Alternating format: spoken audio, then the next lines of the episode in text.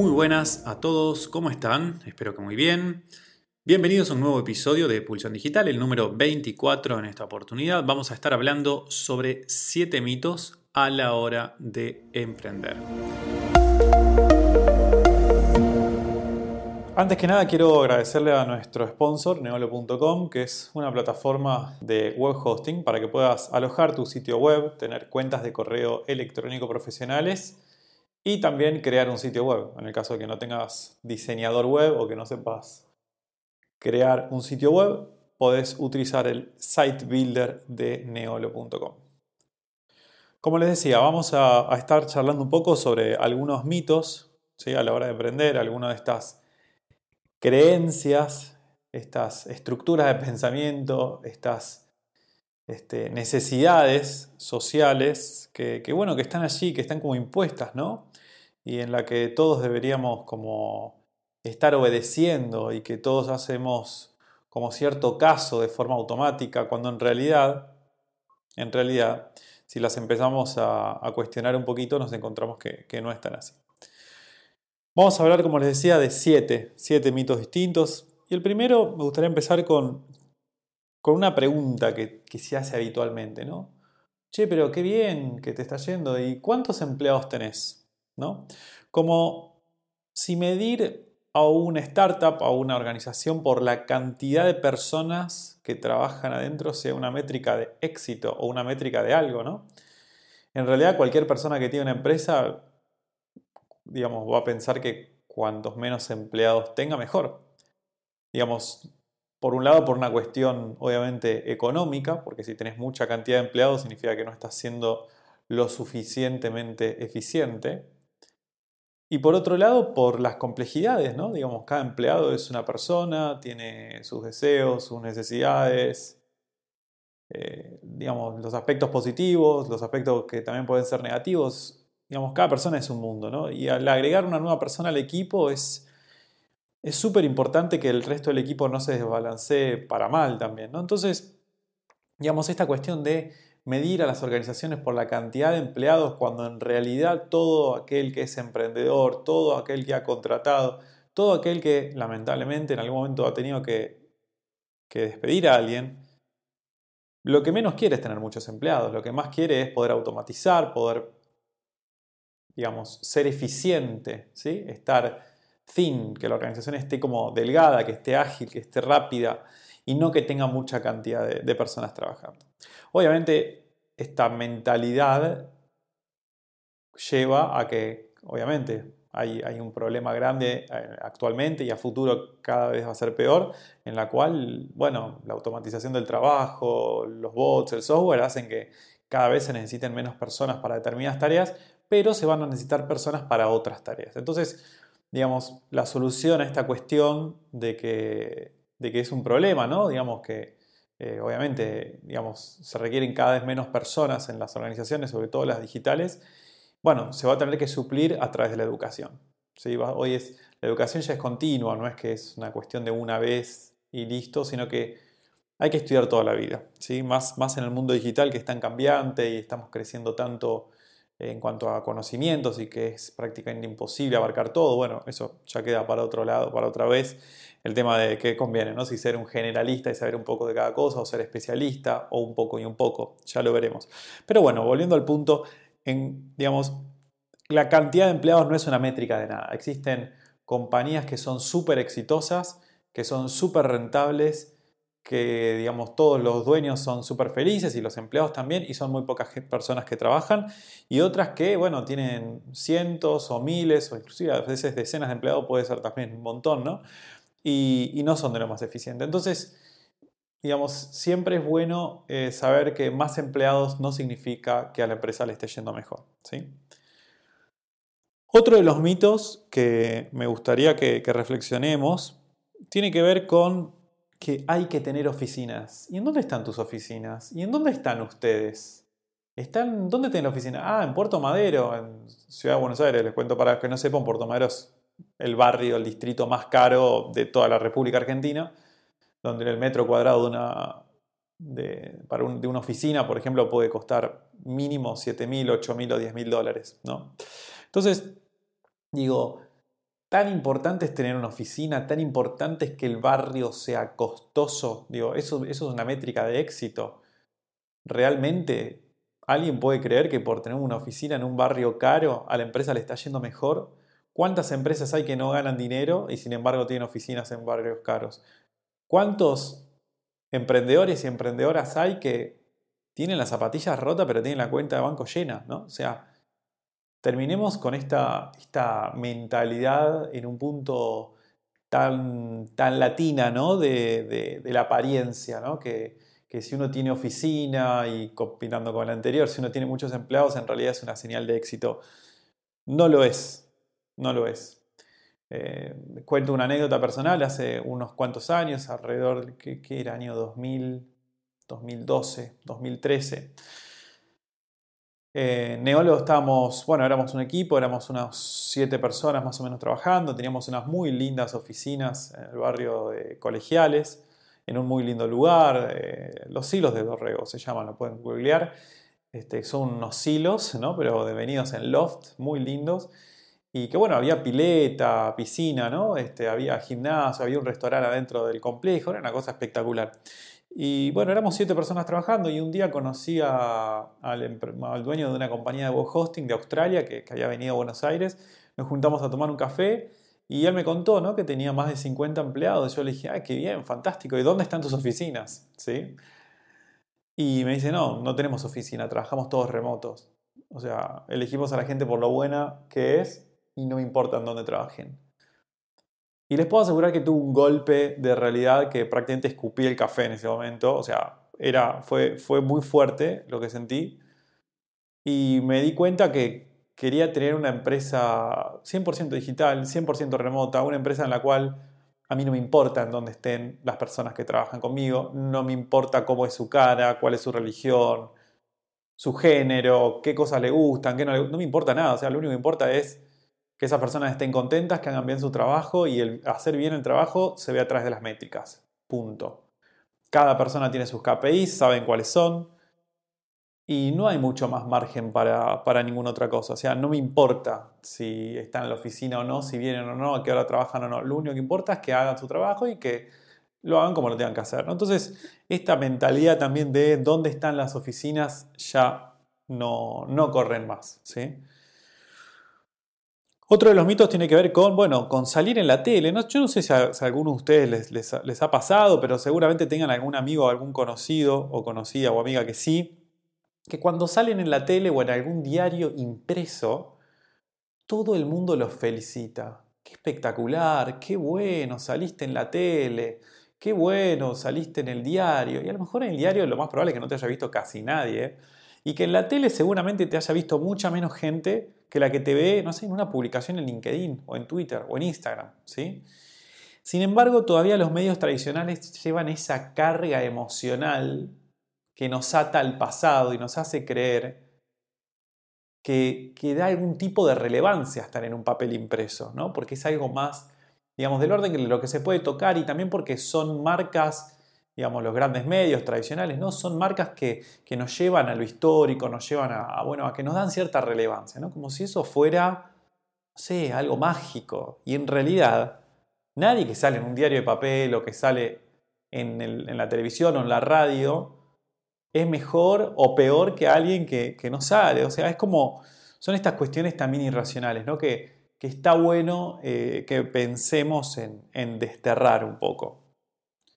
Sobre todo cuando además, digamos, son cuestiones que son muy difíciles de medir, ¿no? ¿Cómo sabemos realmente cuánta gente mira un canal de televisión o un programa? ¿Cómo sabemos, digamos, desde qué lugares realmente lo están mirando? Hoy por hoy es muy difícil de medir ello. Y lo mismo con la radio y ni hablar con el diario de papel. O sea, digamos, no sé, no me, no, no me entra en la cabeza. Es como demasiado irracional el tema de la felicitación cuando alguien sale en un, en un medio tradicional.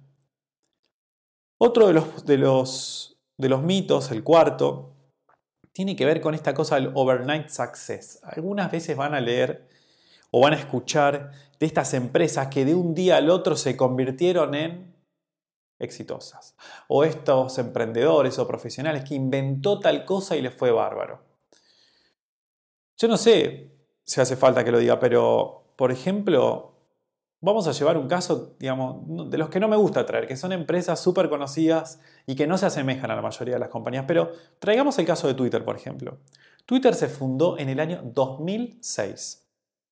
Y si medimos a, las ganancias, al profit, como una señal de éxito, ¿sí? como un KPI, como, una métrica de, de éxito, Twitter recién dio ganancias en el año 2017. 11 años. 11 años para ganar dinero. Imagínense esto en algunos de los países en los que vivimos, todos los que nos estamos escuchando. ¿Ustedes se imaginan fundar una compañía que tarde 11 años en dar ganancia? ¿Quién puede aguantar? Bueno, esto es, ya es otra discusión, pero digamos, el punto es que nadie es exitoso de un día al otro. Siempre tuvo que haber muchísimo trabajo previo. ¿sí? Eh, Colón no hizo el fundraising para lograr este, eh, digamos, implementar su plan de, digamos, visitar las Indias ¿sí? en, su primer intento. Eh, Twitter no dio ganancias el primer año. Imagínense si, si la única métrica era de éxito era obtener ganancias, al año tendría que haber cerrado. Entonces, Desterremos esta cosa del concepto primero del éxito de la noche a la mañana, porque no existe, no es como tal, todo lleva tiempo. Y además de eso, desterremos también el concepto de éxito. Digo, no sé si es raro, pero digamos, pongámoslo un poco en tela de juicio. ¿Qué es ser exitoso? ¿Es, ganar, es tener que una compañía gane dinero? Bueno, claramente las compañías funcionan para eso, pero otras veces las, las compañías pueden tener otros objetivos. Por ejemplo, crear un producto y ser adquiridas, y no necesariamente ganar dinero, sino que sus socios, fundamentalmente, ¿no? ganen dinero, que también es otro de los objetivos, pero para otro el éxito podrá ser tener una libertad de horarios, para otro el éxito podrá ser poder viajar, para otro el éxito será crear una compañía para ser reconocido a la mirada de los demás. Qué bajón, ¿no? Crear una compañía para eso. No lo recomiendo.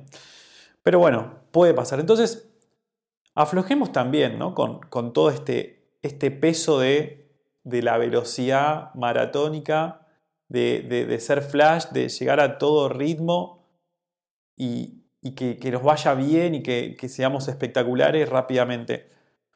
Aflojemos también con, con esta cosa de las startups de garage, ¿no? Como, ah, creó su empresa en un garage. No hace falta que crees tu empresa desde un garage para que te vaya bien.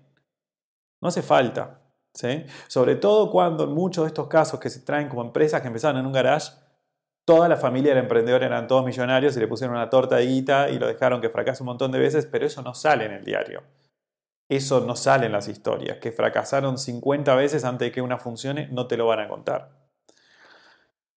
Que les aportaron contactos, que les aportaron canales de venta para hacerla crecer, tampoco te lo cuentan. ¿sí? Entonces, está claro que, los medios quieren vender estas historias clickbaiteras de, del éxito de rapidísimo, pero en la mayoría de los casos no son genuinos, no son reales. El quinto mito tiene que ver con, bueno, que tener una startup da glamour. Es una macaqueada grande como un edificio, no un edificio cualquiera, es un edificio bien grande, uno en Kuala Lumpur, en Nueva York, ¿sí? La realidad es que tener una startup no da nada de glamour. Este, cuando tenés una startup, laburás todo el día. Y cuando me refiero a todo el día, digo las 24 horas. Porque cuando no estás laburando en la startup, tu inconsciente sigue un toque con, eso. O sea, siguen los procesos. En segundo plano, corriendo y pensando en eso. Cuando te vas a dormir, también tenés una situación y, y ante cualquier problema te tenés que levantar. Entonces, no encuentro el glamour en eso. Yo lo veo más como embarrarse un montón es, tener una startup, ¿no? Eh, después vamos a hablar un poco de, lo antagónico del glamour que te puede dar una startup, pero lo que quiero decir es, no es, no es canchero decir que sos emprendedor. No es para todos ser emprendedor. No hace falta forzarse a ser emprendedor. Digo, no nos comamos el verso, no nos comamos este mito de que tener una startup está espectacular, que está buenísimo. Tiene sus downside también, tiene sus, sus aspectos negativos. El sexto mito es que hay que innovar. no siempre hay que innovar. Hay muchas compañías que no innovan nada. Hay marcas de ropa que no innovan nada, que simplemente se copian. Hay grandes artistas que tampoco innovan, que directamente contratan las letras de sus canciones y la música de sus canciones. Que ni siquiera inventan un baile, que simplemente lo copian. Digo, hay directores técnicos que sacan campeones de equipos de fútbol copiando estrategias que inventaron otros. ¿Sí? Hay veces que, bueno, que con copiar lo que ya funciona en otro lado, implementarlo localmente, ya es una buena idea. Mirá OLX, por ejemplo, copiando Craigslist, lo bien que le fue. Mirá las millones de software factories, como Globant, que en definitiva hacen software. Está bien, seguramente hay algún proceso innovador, pero hay veces que nos venden a la innovación como si fuera el único camino y que hay que inventar algo nuevo. E innovar no es para todos. Innovar no lo puede hacer cualquiera. Hay veces que, que es muy difícil inventar algo y que funcione. De hecho, la mayoría de las veces no funciona. Y si estamos con el dinero y el tiempo y la energía justa, yo no sé si está bueno ponerse a, innovar. Quizás sí, digo, con esta mentalidad, digamos, tampoco estoy ayudando, porque en un punto quizás hay gente que puede ser muy creativa y muy innovadora, inventar algo y romperla y ser un crack. Pero la realidad y la estadística indica que la mayoría de las veces que uno intenta inventar algo nuevo no va a funcionar. Entonces, ojo con esto. Ojo con esto. No hace falta innovar para tener éxito. Podemos copiar y nos puede ir bien. Y el séptimo mito tiene que ver con que hay que sacrificarse para que algo funcione. Hay que sacrificarse para que la empresa funcione. Hay que sacrificarse para que uno le vaya bien. ¿Qué sé yo? Me parece que tenemos, al menos en Sudamérica, esta mentalidad, ¿no? Este, digamos, heredada culturalmente de nuestros abuelos, nuestros bisabuelos, que que vinieron de la guerra de Europa y que para poder construir este continente tuvieron que esforzarse y literalmente sacrificarse y tuvieron que laburar un montón para poder llevar la comida a la casa que ellos mismos plantaban muchas veces, ¿no? Entonces, obviamente había que sacrificarse. Pero digo, ¿hace falta tanto? ¿Hace falta ponerse a full a laburar? ¿Hace falta embarrarse tanto? A veces sí, a veces creo que, es necesario, pero muchas otras veces no. Entonces esta cosa también, ¿no? A esto es a lo que voy, digamos, que nos venden que hay que transpirar, hay que sufrir, hay que pasarla mal para que uno le vaya bien. No necesariamente. Hay muchísimas personas que, que no se sacrifican, sino que disfrutan todo el recorrido.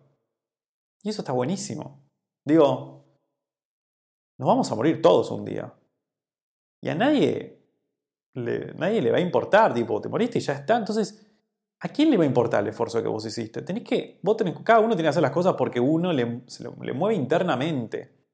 Pero esta cosa de tener que dejar la vida para que funcione, y no sé, ¿eh? no sé. En algunos casos quizás sí, de vuelta. En algunas oportunidades puede que justifique y que valga la pena. Pero esta adicción al trabajo que, se, digamos que se nos está generando a todos, ¿no? Este barrimiento de los horarios, de estar siempre online, de estar siempre disponible. Cuando uno tiene una compañía tiene que más de, de, Internet, digamos, Internet está siempre ahí, hay que meterle todo el día, toda la noche, inagotablemente, sin parar. No sé, no sé. En definitiva, resumimos los siete, los siete mitos. El primero dijimos que tiene que ver con la cantidad de empleados, que bueno, no hace falta tener muchos empleados para, para, para que una empresa le vaya bien, hay que tener lo que hay que tener. El segundo, que hay que tener oficinas, no, tampoco hace falta tener oficinas, a veces sí, a veces no, depende del equipo, depende del negocio, del modelo de negocio, etc. Otro que hay que salir en los diarios o en los medios tradicionales, ni, ¿sí? ni, la verdad que tampoco la veo. A veces sí, a veces no. Y después, bueno, el cuarto tenía que ver con, esta cosa de ser exitoso de la noche a la mañana, que tampoco me parece que sea, que sea real, ¿no? Digamos, siempre hay un, gran porcentaje de muchísimo eh, tiempo este, de trabajo y de muchos otros proyectos que, que han fracasado y esos no te los cuenta nadie. El quinto, que tener una startup da glamour y no para nada, porque con startup hay que esforzarse, hay que, hay que remangarse, entonces el glamour no sé en dónde está, eh, hay muchos riesgos, ¿no? El sexto tenía que ver con que hay que innovar para tener éxito, bueno, también estuvimos hablando que bueno, hay que definir un poco qué es tener éxito y que bueno, no siempre hay que innovar, a veces uno puede copiar y puede hacer que, igualmente un, emprendimiento funcione. Y el séptimo, que bueno, esta cultura del sacrificio, ¿no? Como que tenemos que, forzarnos y sacrificarnos y dejar la vida para que funcione la empresa. Y ahí también pusimos eh, un poco de, reflexión. Bueno, estos son algunos mitos ¿no? que, estuve recolectando, que estuve pensando, que me parecía muy interesante compartir con ustedes. Me encantaría saber qué es lo que opinan. Me encantaría, si llegaron hasta acá, que, bueno, que comenten en, Twitter, en LinkedIn, en Instagram, que me manden un mensaje o si lo hacen público mucho mejor aún.